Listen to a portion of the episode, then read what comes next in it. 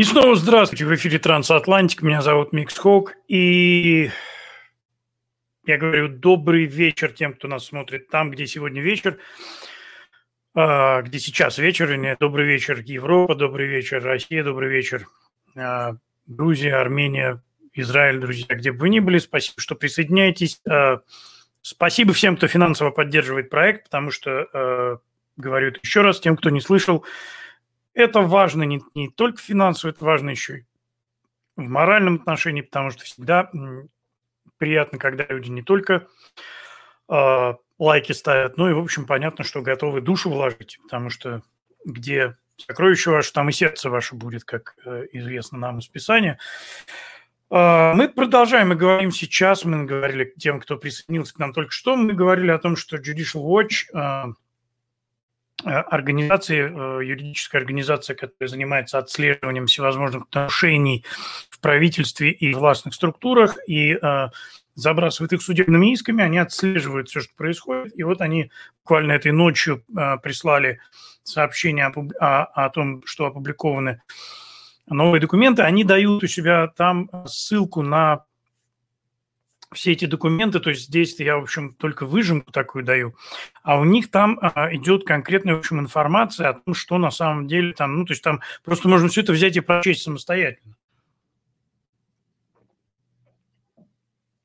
Что, собственно, мне импонирует в э, Judicial Watch, они не просто рассказывают истории, да, как журналисты это делают, как мы это делаем здесь, но они при этом все крепляют каждую каждое свое заявление какой-то ссылочкой на первоисточник. Всегда можно пойти проверить и узнать, действительно ли все так, как они рассказывают, или это э, наветы. Итак, я продолжаю рассказывать, исходя из того, что они сообщают о событиях, которые происходили 6 января, о той провокации, которая была совершена. А, итак, я, опять же, для тех, кто только включился, я просто поясняю, что э, поскольку весь материал был получен ночью, у меня не было времени его просто перевести нормально, и поэтому я пытаюсь переводить все это на ходу, и буквально поэтому все это может иногда звучать несколько странно и коряво. Не всегда легко так все переключить сразу. Итак, мы видели сообщения от Майкла Либи, да, Э, капитан полиции Маклиби а, обменивается текстовыми сообщениями с коллегами. Сообщает, что в Вашингтоне было замечено несколько подозрительных пакетов, которые могли оказаться взрывными устройствами. Я пока не, не могу понять, действительно ли это были взрывные устройства или а, просто что-то напоминавшее, но полиция э, Капитолия отрабатывает вот сейчас, это мы говорим про до полудня, то есть в 11-19 утра началась эта переписка, и э, далее они общают, он объясняет, что э, полиция Капитолия работает, отрабатывает отдельно три этих подозрительных устройства. У западного у западной стены Капитолия применяют э, химические боеприпасы, ну, то есть надо понимать, что это слезоточивый газ. Э,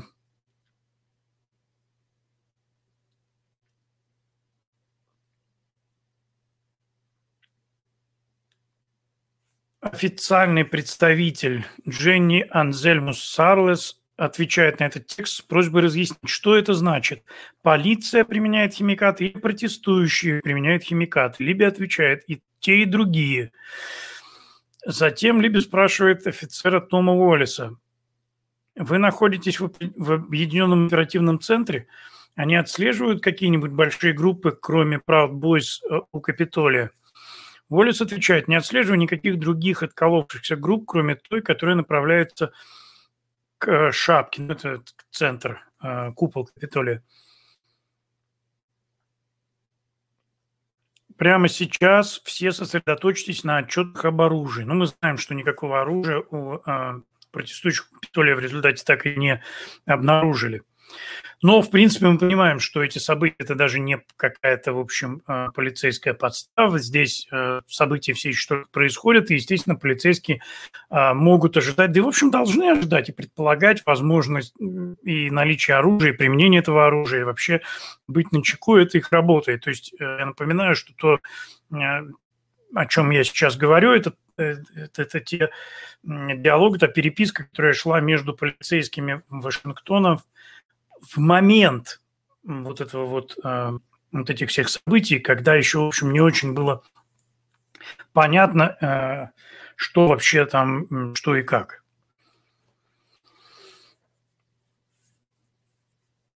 Затем э, Уоллес сообщает Либе о самодельном взрывном устройстве, которое расположено по адресу 300 на первой улице Южной Каролины.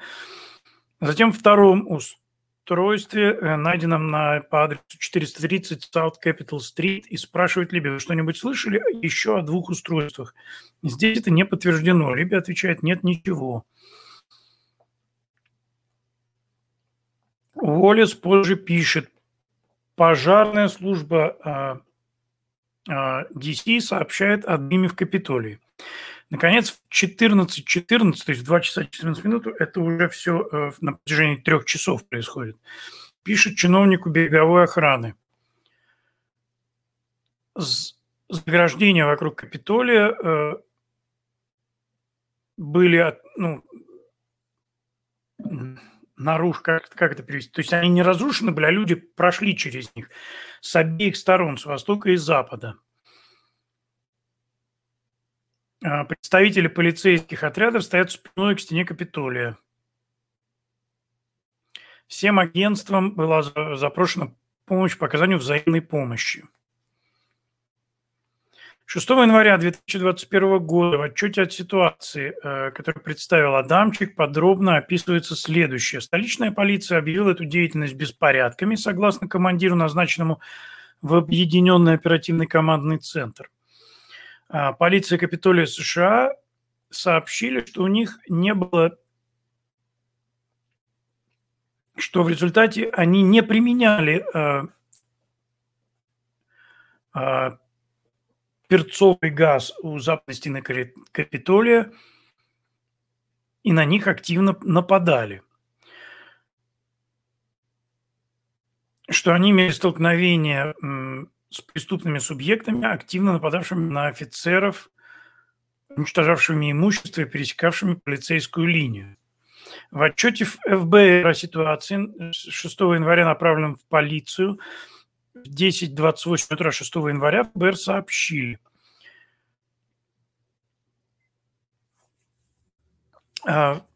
На, на данный момент не сообщается о гражданском неповиновении среди активных толп, как они это называют, которые включали э, больше 10 тысяч ожидающих в очереди. Э, чтобы пройти через э, турникеты и чтобы быть э, на эллипсе во время э, речи Трампа. Э, в настоящее время Центр информационных операций отслеживает предполагаемые или сообщаемые поездки, э, далее э, цензурировано непонятно каких там субъектов, то есть непонятно какими их субъектами называют, представляющих интерес из различных отделений на местах. Тоже все цензурировано на каких местах. Об этих субъектах сообщалось, что они не выезжали в столичный регион страны. То есть речь идет о том, что ФБР ввело слежку за американскими гражданами, что является нарушением американского законодательства, а, и вело эту слежку, в общем, за а, активистами где-то в регионах, и, соответственно, отмечается, что они не выезжали а, в столицы. По состоянию на 10.00 инф... Центр информационных операций не подтвердил прибытие э, этих людей вокруг Колумбия. Также uh, Judicial Watch сообщает, что uh, Центр информационных операций ФБР отслеживал uh, следующие события. Freedom Rally, Wild Protest, Jericho March и Save America Rally – Это то, что происходит, собственно, и сейчас активно по Соединенным Штатам. Проходит Freedom Rally, проходит Save America Rally.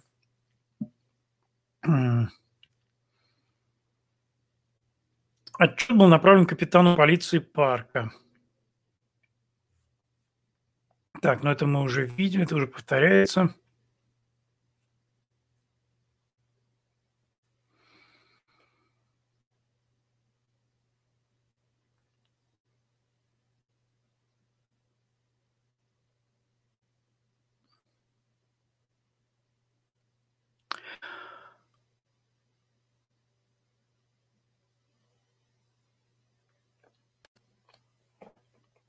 Да, здесь дальше довольно много еще вот этого материала по всей информации, кто и что предполагал и собирался делать. Э.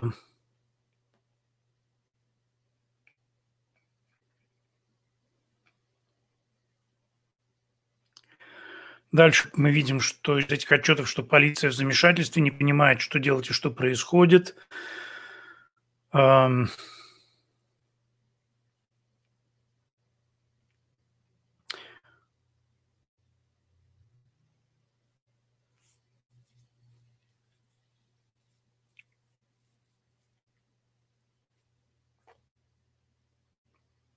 Мы видим интересные еще данные о том, что полиция неоднократно запрашивала подкрепление, однако подкрепление э, ну, подкрепление, в общем, вы понимаете, почему. Дело уже не в том, что кто-то собирался вести военные действия, дело просто в том, что э, когда собирается, а там, я напомню, да, э, толпа была порядка двух миллионов человек, когда собирается такое количество людей в городе, естественно, что нужны усиления сил какой-то, каких-то сил охраны, нужно усиление, нужно привлечение дополнительных сил, просто на всякий случай, потому что и в данном случае, конечно же, понятно, что как вы не относитесь к хоть к одним, хоть к другим, но э, всегда возможны провокации. Можете считать, что эти провокации могут идти со стороны э, сторонников Трампа или, наоборот, со стороны противников Трампа, это уже ваш выбор. Но то, что провокации могут произойти, и неизвестно, чем закончится, и это понятно, поэтому нужно усиление. Однако э, и известно, что не только не усилили, но и наоборот ослабили. И я помню, что, по-моему, по-моему, Стив Дудник говорил об этом, он был в Вашингтоне в тот день, и он говорил о том, что было удивительно, что э, казалось, что полиции вокруг, вот просто по улицам, когда передвигаешься, меньше полиции, чем обычно. И я то же самое слышал еще от э, пары американцев, которые э, работали, служили в law enforcement, то есть в э, силах правопорядка, и тоже были в Вашингтоне, тоже говорили, что по, вот по ощущениям было такое, э, наши здесь оклахомские ребята, они говорили, что было так странно, как будто город как будто город сдали, знаете, как такое ощущение, что просто отозвали все силы, оставили какой-то для вида просто э, тонкую красную линию, а так всех просто убрали и оставили город на разграбление, как это бывает, когда, знаете, во время военных действий, когда какой-то город не представляет там какого-то стратегического значения, и с одной стороны, хочется задержать противника, но не хочется терять большие, большие силы, поэтому основные силы тихонечко тайно отводятся, оставляется какая-то группа для прикрытия и создания иллюзии, что вроде как какие-то силы есть, а, а отшедшие войска там как-то перегруппировываются. И вот здесь было такое же ощущение, что просто отозвали оттуда, не то, что даже не добавили.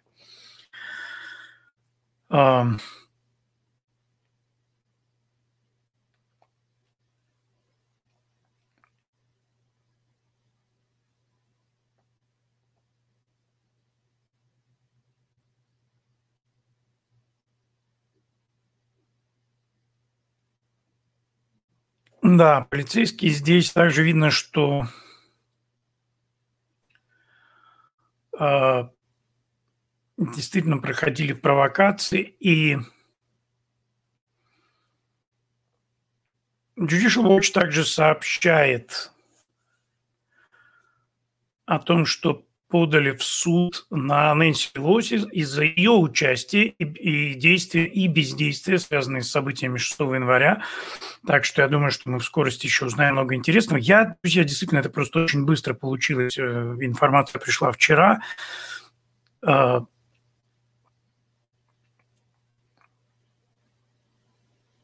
да, вот здесь то, что, пожалуй, важно –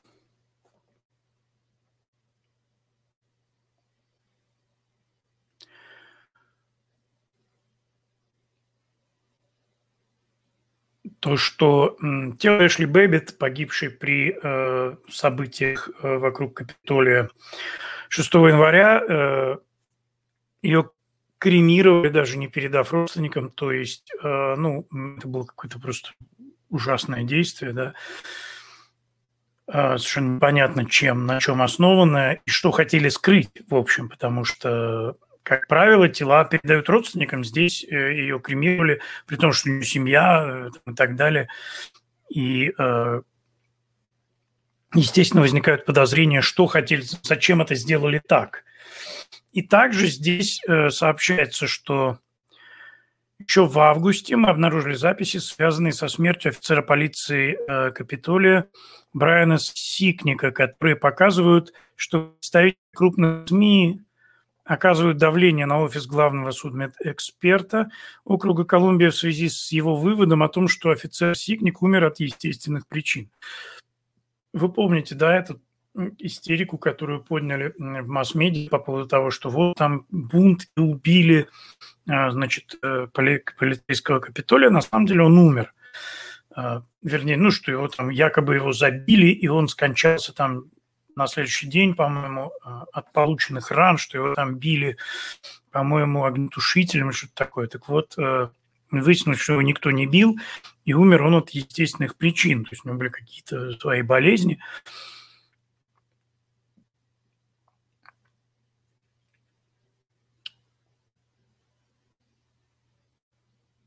А также Judicial Watch обнаружил, что было неоправданное применение силы и применялись э, спецсредства, которые не должны были применяться в таком случае, по этому поводу тоже они э, э, подают иск в суд в связи с действиями полиции. В общем, э, друзья, на самом деле ничего не закончилось. Все еще, в общем,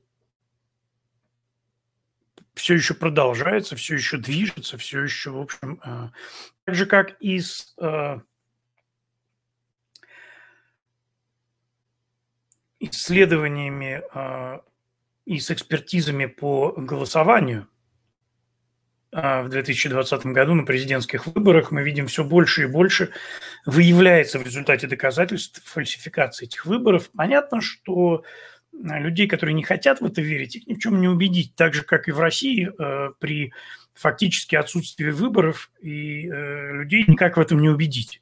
Люди продолжают себя тешить, что выборы честные, что кто-то там что-то выиграл, а вот мы сейчас поднапряжемся, и как выберем себе правильного человека. И вот это все, да, то есть ну, люди, людям хочется в это верить. Кому-то хочется верить, что американскую систему невозможно, она вот сама по себе такая и э, пропаганда активно это усиленно на самом деле навязывает нам, пытается сказать, что американская система настолько мощна и настолько хороша сама по себе, что ни в коем случае вы ничем ее не сможете э, сломать, не сможете победить. На самом деле, конечно, это не так. Любая система – это люди, а людей всегда можно сломать, победить и так далее.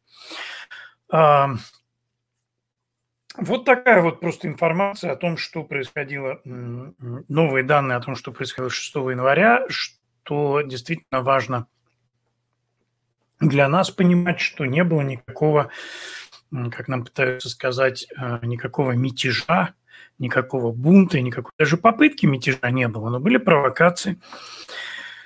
И э, да, получилось достаточно сбивчиво, но я предупреждал, что это будет сложно, потому что я пытался сразу и выхватывать что-то важное, и переводить с английского, и, конечно, не, не очень это все. Но, тем не менее, зато, э, зато свежак, свежее некуда. А, также, друзья, трампономика заявлена сегодня как одна из тем, и мне хотелось об этом тоже поговорить, потому что это, на мой взгляд, тоже важно, потому что все время споры про налоги, с разными людьми у меня происходит. Итак, а, по данным а, Министерства финансов, федеральное правительство собрало в 2021 финансовом году, который уже, как вы понимаете, закрыт, 4 триллиона 45 миллионов 979... А, простите, 4 триллиона 45 миллиардов 979 миллионов э, долларов в виде налогов. А в 2017 финансовом году было собрано э, 3 э, с небольшим триллиона долларов. То есть о чем это нам говорит? Это нам говорит о том, что после того, как э, президент Трамп принял меры по снижению налоговых ставок, э, которые вступили в силу в 2018 году, через три года выручка э, выросла более чем на 700 миллиардов долларов в год. Э, знаете, есть такое очень широко распространенное заблуждение среди людей, которые, ну, не очень как бы экономисты, я и сам не очень экономист, читаю, может быть, побольше. А, существует такое мнение, что а, поскольку государственный бюджет формируется из налогов, то для того, чтобы в бюджете было больше денег, нужно собирать больше налогов. И в каком-то смысле это логично. А, действительно больше собрал, больше денег. Но вот о том, как собирать больше налогов, существуют несколько разные взгляды. Так вот, э, левая идея, и то, что делают нас сегодня демократы наши замечательные, они пытаются просто повысить налоги, и э, все время у Джо Байдена, у него уже, ну, видимо, уже старик совсем плохо. Мы недавно наблюдали, как он пытался пожать руку невидимому другу. Э, сходя с трибуны. И, в общем, ну, там полный уже привет с когнитивными способностями у человека. И знаете, мы сегодня с женой за завтраком разговаривали об этом. Я говорю, э, знаешь, Байден, конечно, ну, с Байденом-то все понятно, но как бы уже не Байден вызывает какой-то. Мне вот больше э, гнева, на самом деле, на его жену и членов его семьи, потому что он сам уже очень плохо что соображает, там уже все понятно. Но вот люди, которые вообще как-то близкие, да, члены семьи, которые должны, по идее, быть его э, такими, как сказать, э, ну, людьми, которые, в общем, заботятся о его благополучии, о его каком-то состоянии, да, о его здоровье, о том, как он выглядит.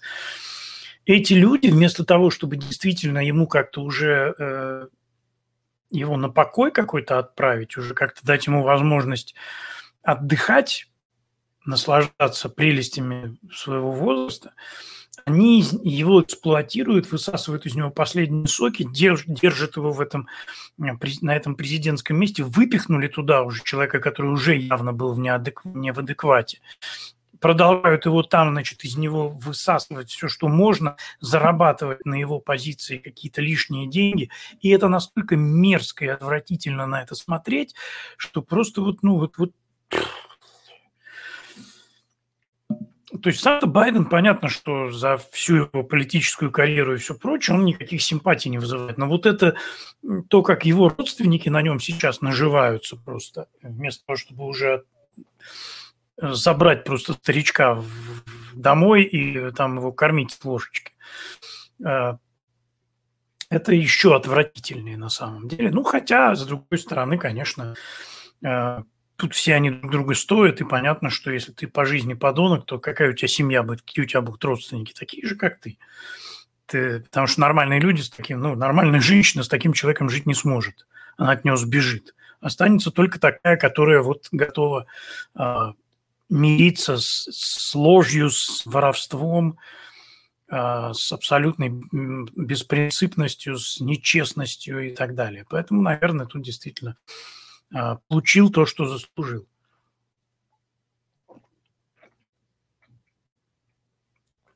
Так вот, э, у Байдена вот несколько таких заученных фраз – и он все время сейчас повторяет «give you fair share», ну типа делитесь деньгами, он как бы обращается к крупным корпорациям. Мы э, на прошлой неделе, в общем, объяснял, почему принципе круп... Повышение налогов на крупные корпорации повышают в результате налоги на всех. Э, вкратце только повторюсь, что каждый раз, когда вы поднимаете налоги, вы то есть, если я как предприниматель должен платить э, больше государству, я поднимаю цены на свои товары и услуги, только и всего. Я не буду вынимать деньги из своего кармана, потому что они мне там самому нужны. Я их буду вынимать из карманов граждан. И то же самое делает любой предприниматель, все так будут делать. Поэтому каждый раз, когда вы поднимаете налоги на крупные корпорации какие-то, вы думаете, ой, сейчас богатенькие поделятся. Шиш с маслом они с вами поделятся. Они с вас возьмут эти деньги, они в результате из ваших карманов их вынут, потому что они просто будут поднимать цены на все.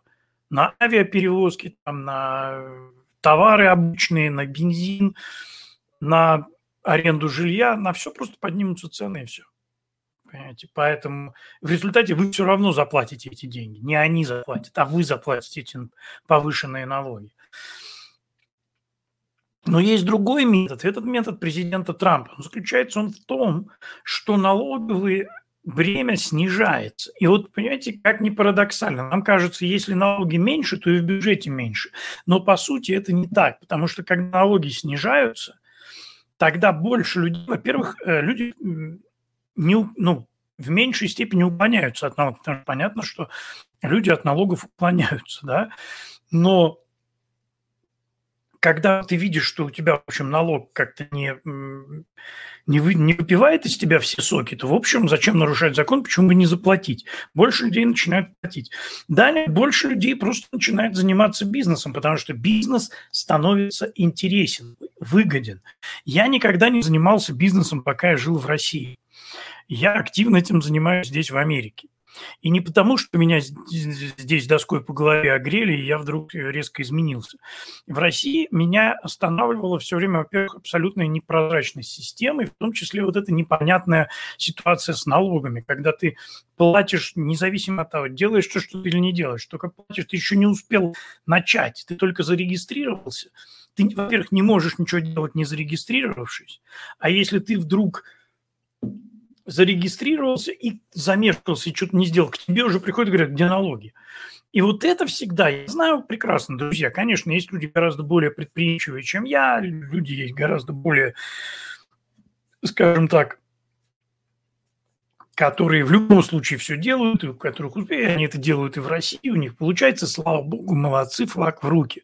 Но я вот как раз из той прослойки, которая на которую как раз влияет прозрачная и, и облегченная налоговая система. То есть здесь, например, в Штатах, ну, по крайней мере, в штате Оклахома, я не знаю, как в других штатах, во-первых, я могу заниматься бизнесом, не зарегистрировав бизнес.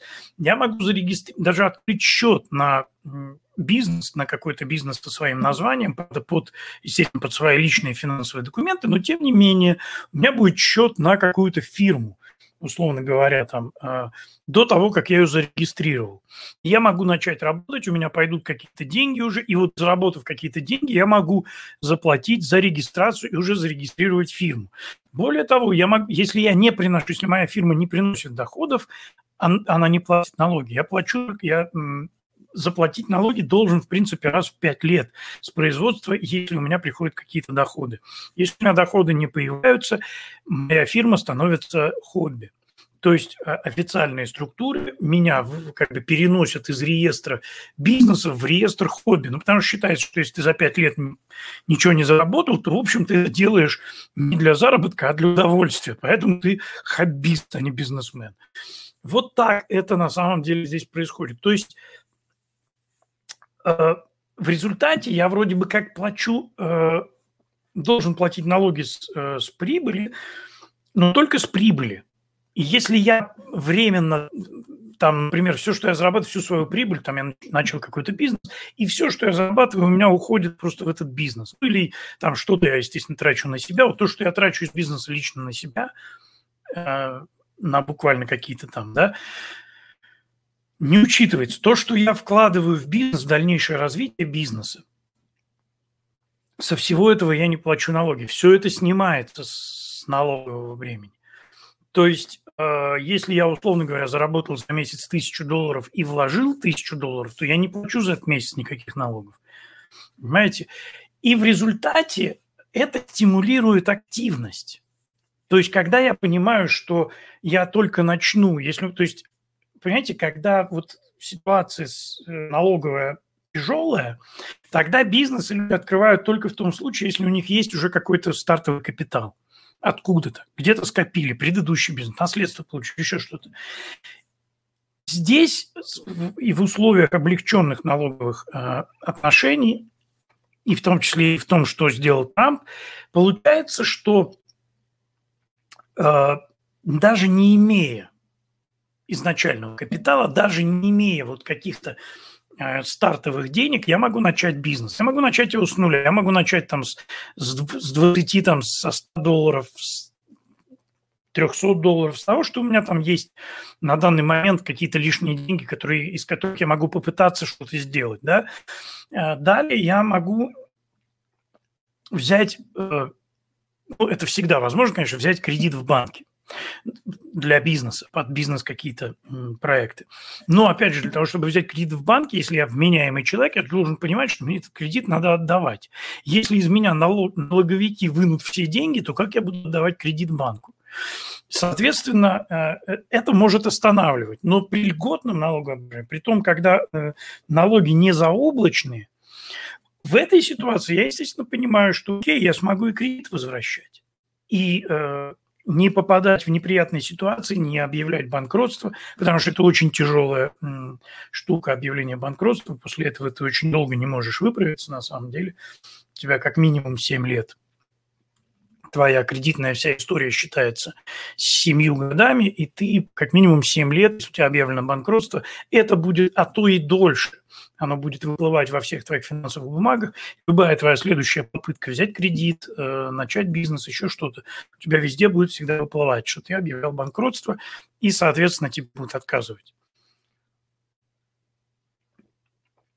То есть то, что сделал президент Трамп, снизив налоги, он фактически э, стимулировал многих людей, таких как я, не сильно решительных, не имеющих лишних средств, и которые, в принципе, готовы чем-то заниматься, но не готовы прямо вот рискнуть совсем так, чтобы уж оказаться на улице, он стимулировал таких людей к тому, чтобы они открывали свои бизнесы, малые бизнесы там и так далее, чтобы они начинали какую-то активность финансовую, и к чему это в результате приводит? Ты же в результате, ты работаешь, ты что-то производишь, товары или услуги, ты что-то делаешь, ты получаешь прибыль, в результате с этой прибыли ты платишь налоги. То есть формально налоги как бы снизили. И вроде как их должно в бюджет прийти меньше. Но благодаря тому, что ты стимулировала активность многих людей на занятия бизнесом, в результате больше людей стали что-то производить и, соответственно, платить налоги. И поэтому на выходе налогов стало больше. Прости. То есть их больше стало не потому, что с них больше берут, а потому что самих налогоплательщиков условных стало больше. Да? И от увеличения прибыли людей увеличиваются и налоги. То есть они увеличиваются не потому, что процент на налоги поднимаете, что же происходит, когда наоборот поднимают налоги? То, что сейчас пытается опять сделать Байден и его банда. Когда поднимутся налоги, во-первых, я просто знаю, например, лично нескольких людей здесь, в Штатах, которые вышли из бизнеса, просто закрыли свои бизнесы э, после определенных законов Обамы. Потому что им стало невыгодно, это маленькие какие-то небольшие там предприятия, которым стало просто невыгодно работать э, в тех налоговых условиях, которые выстроил Барак Обама. Это стало просто, ну, это просто, просто стало дешевле э, закрыться и работать на дядю, потому что где-то зарплата в какой-то, там, я с человеком говорил, он говорит, я вот сейчас работаю в, фирме в большой, они мне платят зарплату, это зарплата в два раза больше, чем тот доход, который у меня остался в моей фирме после всех Барак Обамовских э, регуляций, которые он ввел. До этого я зарабатывал больше, потом стал зарабатывать меньше, и мне стало просто невыгодно. Зачем? Я тоже время получаю меньше, еще и у меня головняк, еще мне надо отчитываться, еще я, не дай бог, где что-то перепутаю, у меня будут проблемы, я должен буду штрафы заплатить там и так далее. Зачем мне это надо, если я могу ходить на работу с 9 до 5, получать больше денег и э, все, все остальное время, если бизнес отнимает 24 часа в сутки, а здесь я 8 часов отработал и валяюсь на диване спокойно. Или езжу друзей. То есть зачем оно мне надо? Да, и в такой ситуации в результате мы понимаем, что это приводит к тому, что люди, в конечном итоге активность людей снижается. Что же касается крупных бизнесов, которые, э, на которые в основном делает сегодня упор э, Байден говорит, что мы с них будем брать деньги. Так крупно, опять же, об этом говорилось не раз, но стоит э, повторять, пока не впитается, пока не запомнится. А, люди богатые отличаются от людей не очень богатых тем, что они могут жить где угодно в мире. Богатому человеку вообще, в принципе, совершенно не важно, а, потому что он богатый, у него есть деньги. Он может себе в любой самой бедной стране построить шикарный дом, а, обеспечить себя э, поставками всему, всего, что ему нужно, и жить там припеваючи. И его, если какой-нибудь Илон Маск, условно говоря, уедет в какую-нибудь небольшую африканскую страну, договориться с местным правительством, будет платить им там какие-нибудь налог там в размере 10%, и это будет составлять половину бюджета этой маленькой африканской страны, они еще и за, за счет ему охрану обеспечат, его особняка, чтобы туда никакая шелупонь не лезла. И будет он там себе преспокойно жить, ему будут туда заводить все, что ему нужно, все продукты и так далее. И будет ему ну, все, понимаете? Вот как это все работает. То есть не надо, ну, это мы, люди, не имеющие сверхдоходов, не имеющих каких-то миллионов за душой. Это для нас каждый переезд, это уже надо чесать репу, думать, а получится, не получится, а чем заниматься, откуда доходы брать там, например, и так далее. Такие люди, как там Маск или Безос и прочие, у них нет таких проблем. Поднимите им налоги, ну, они скажут, все, до свидос, и уедут. Совершенно спокойно и будут жить точно так же, потому что тот продукт, который производит Маск, ну, Безос – это вообще, компания э, интернет. Он вообще может и рулить из любой точки мира. Ну, это я к примеру говорю, там Безос, у них все и так хорошо с этой властью, там понятно, да. Но, в принципе, я имею в виду, да, что очень многие там, Цукерберг со своим Фейсбуком, который теперь будет называться, говорят, мета, make everything Trump again – как я тут написал в Фейсбуке. А, очень такая аббревиатура хорошая получается на мету. Так вот, э, он может хоть, понимаете, хоть на каких-нибудь островах в Тихом океане жить и рулить своим Фейсбуком, хоть в, в, в Гондурасе, хоть в Южной Африке, хоть где угодно, какая ему разница? Это интернет, все в интернете происходит. Совещания проводятся по Zoom, там, по любой другой программе из любой точки мира. Собрались, мы регулярно проводим встречи э, в Zoom с людьми, с разными слушателями со всего мира. Люди собираются просто на Zoom звонок. Мы садимся, общаемся, хотя все в разных точках мира. Это все сейчас, в наше время, настолько элементарно, что никто не будет держаться, за, ну, разве что вот ты какой-то конкретный камень любишь очень сильно и хочешь рядом с ним сидеть. Э, да, или как я когда-то еще говорил, да, что э, необходимость жизни в Петербурге, э, она такая вот необходимость, только если хочешь работать смотрителем Эрмитажа. Во всех остальных случаях ты, в принципе, можешь жить на расстоянии и заниматься чем угодно. То же самое, в общем, и здесь. Поэтому под подъем каких-то увеличение каких-то налогов для корпораций приведет к тому, что корпорации поднимут цены на свои товары и платить будете вы. А, подъем налогов лично на богатых людей приведет к тому, что богатые люди просто переедут так же, как в свое время, а, как его актер французский-то, Жерар Депардье уехал из Франции, по-моему, в Бельгию просто из-за раз, разности в налогах. Очень многие британские рок-музыканты переехали в Америку Сейчас очень многие же, смотрите, все Битлз в Америке жили, по крайней мере, те, кто жил, те, кто сейчас жив, живут в Америке, да.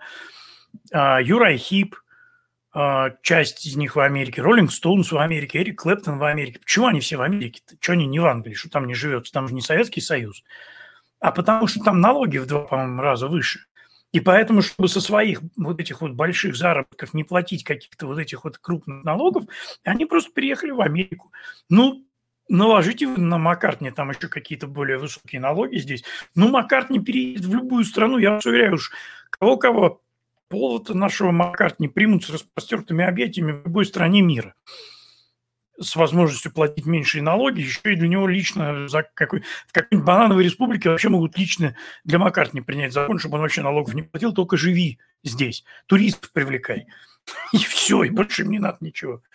Понимаете, поэтому э, все эти рассказы о том, что вот мы сейчас поднимем налоги и э, сразу получим денег в бюджет, это все полная чушь. Это все на самом деле обманка.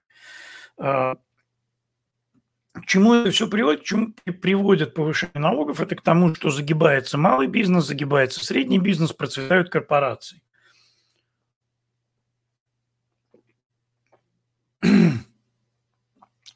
Когда вам рассказывают о том, что э, левые и вот все эти, все эти наши демократы, что они против Мне это постоянно рассказывают. Мне постоянно люди рассказывают из... Простите. люди из второго лагеря постоянно мне пытаются рассказать, что вот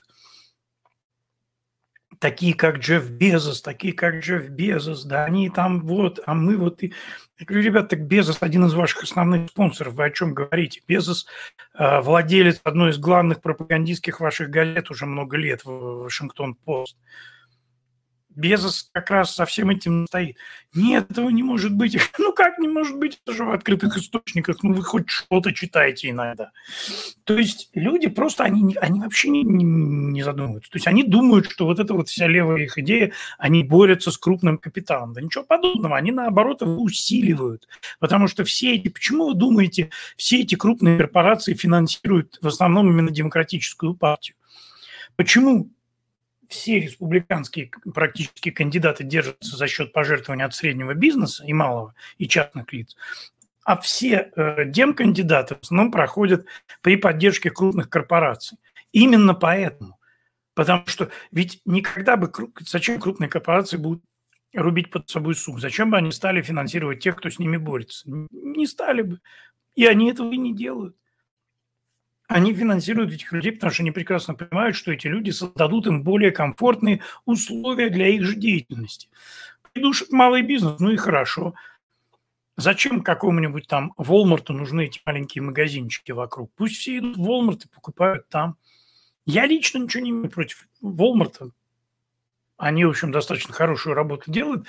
Но тем не менее, да, Существуют маленькие частные магазины, мы, кстати, стараемся в них тоже а, бывать и их поддерживать. Да? То есть зачем а, любой крупной компании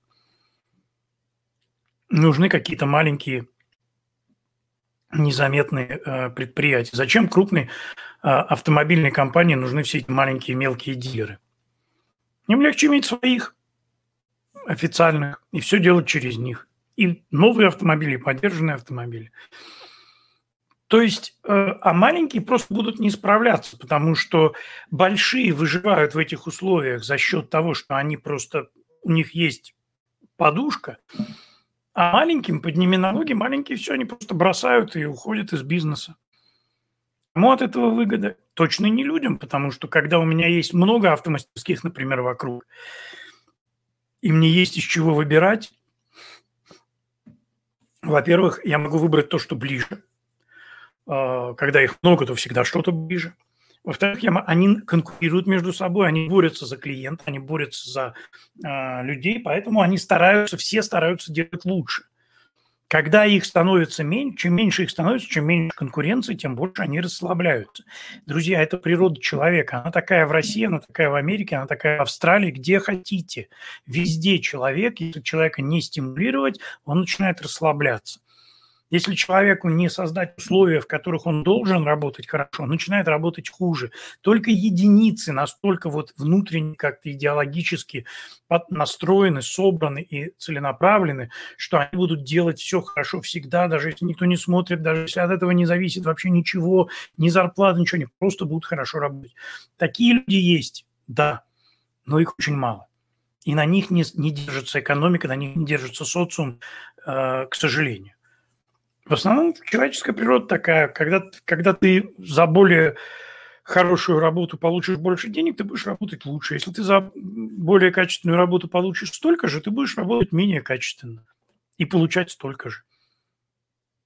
А если ты можешь вообще балду пинать и получать столько же, будешь, рано или поздно начнешь балду пинать. Сам не начнешь, посмотришь на окружающих, и они будут делать, как это в Советском Союзе было. Поэтому а, нам, тем не менее, продолжают рассказывать, возвращаясь да, к тому, что э, сколько собрано денег сейчас благодаря трамповским законам, э, нам продолжают э, рассказывать, что э, нам просто продолжают врать, что в результате снижения э, налоговых ставок нам обошлось, э, что-то обошлось правительству в триллионы долларов. Трамп вот из сейчас кризис и дефицит в бюджете, бла-бла-бла. Это ложь. Это были прогнозы, которые выдавали их же, а, собственно, экспер, эксперты, которые рассказывали, что если вот сейчас Трамп снизит налог, и это приведет к тому, что все начнется, вот все будет плохо, денег станет меньше. Они продолжают повторять эти сказки, несмотря на то, что практика уже показала, что за этот финансовый год мы собрали денег больше на 700 миллиардов долларов. То есть э, снижение, запоминаем, да, это такой ликбез. Снижение налоговых ставок всегда приводит к стимулированию бизнеса и увеличивает э, экономический рост, потому что увеличивает активность. Повышение налогов всегда э, присаживает экономическую активность.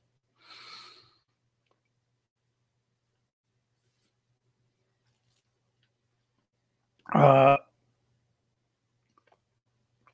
В частности, например, а, а, они предлагают фактически сделать то, да, вот я рассказывал, почему я не занимался бизнесом в России. А, когда налог налагается на то, что можно назвать, например, нереализованным приростом капитала. То есть, когда деньги тебе еще не пришли, но ты уже должен платить налоги. То есть, ты еще ничего не заработал, но ты уже должен платить. Это же, это же совершенно понятно, что это убивает бизнес, это останавливает тебя от э, такой работы.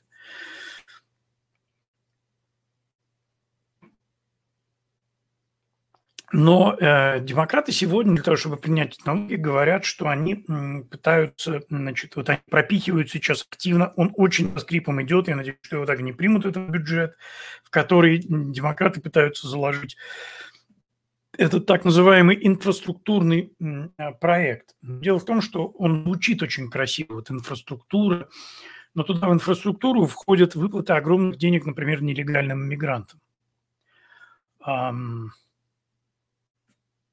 Какое, казалось бы, отношение нелегальные мигранты имеют к инфраструктуре? Тем не менее, туда заложены деньги и для этого. И именно с этим, именно в этом отношении сейчас идет противостояние, то есть не, не хотят, даже демократы некоторые поддерживают республиканцев в том, чтобы такой бюджет не принимать. Кроме того, это новое зеленое нечто, а, которое пропихивает э, леворадикальное крыло Демпартии, переход на зеленую энергию и так далее.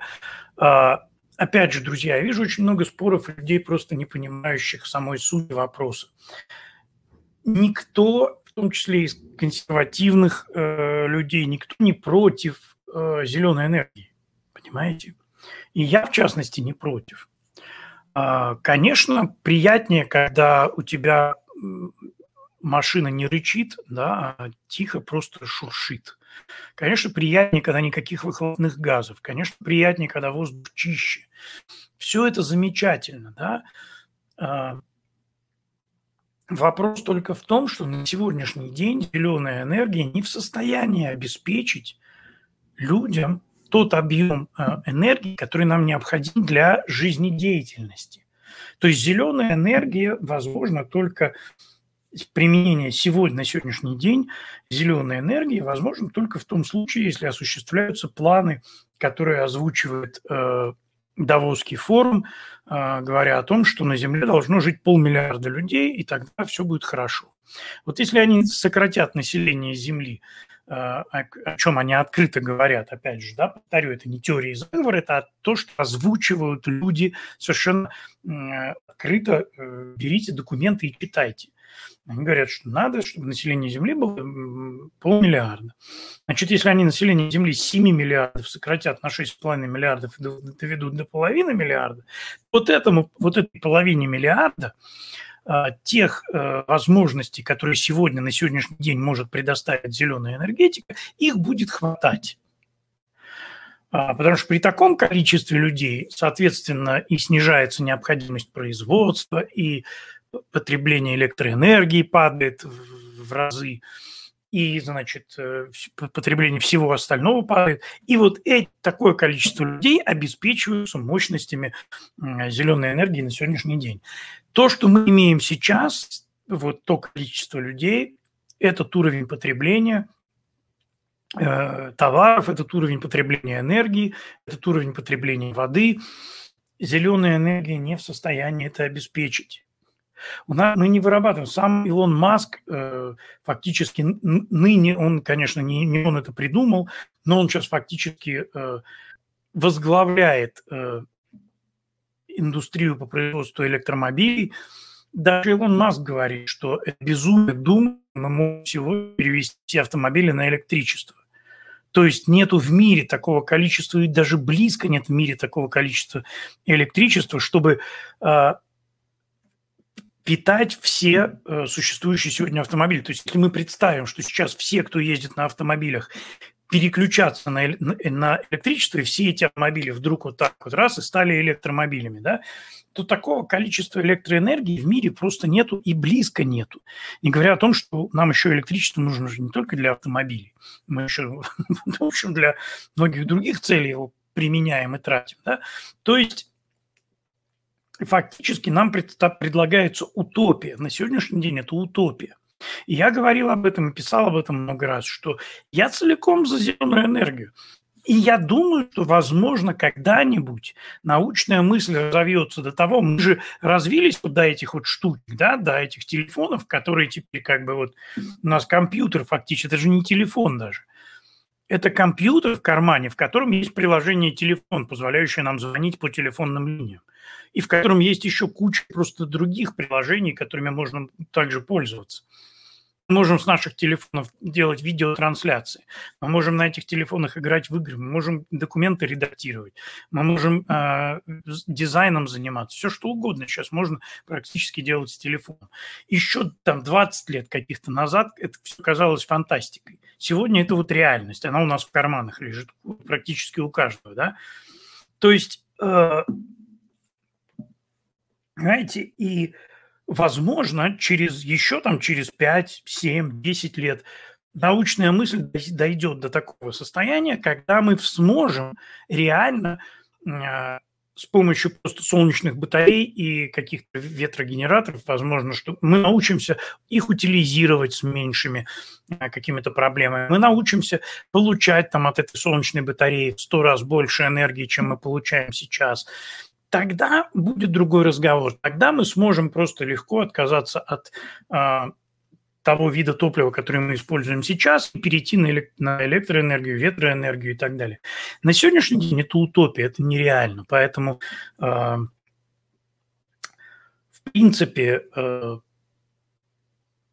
давайте будем реалистами, давайте смотреть реально на вещи, давайте не будем э, превращать наши мечты и фантазии в, э, в бизнес-планы. Это, к сожалению, не работает, это только разрушает. Друзья, это был Трансатлантик, с вами был Микс Хоук. Еще раз спасибо всем, кто поддерживает этот проект финансово.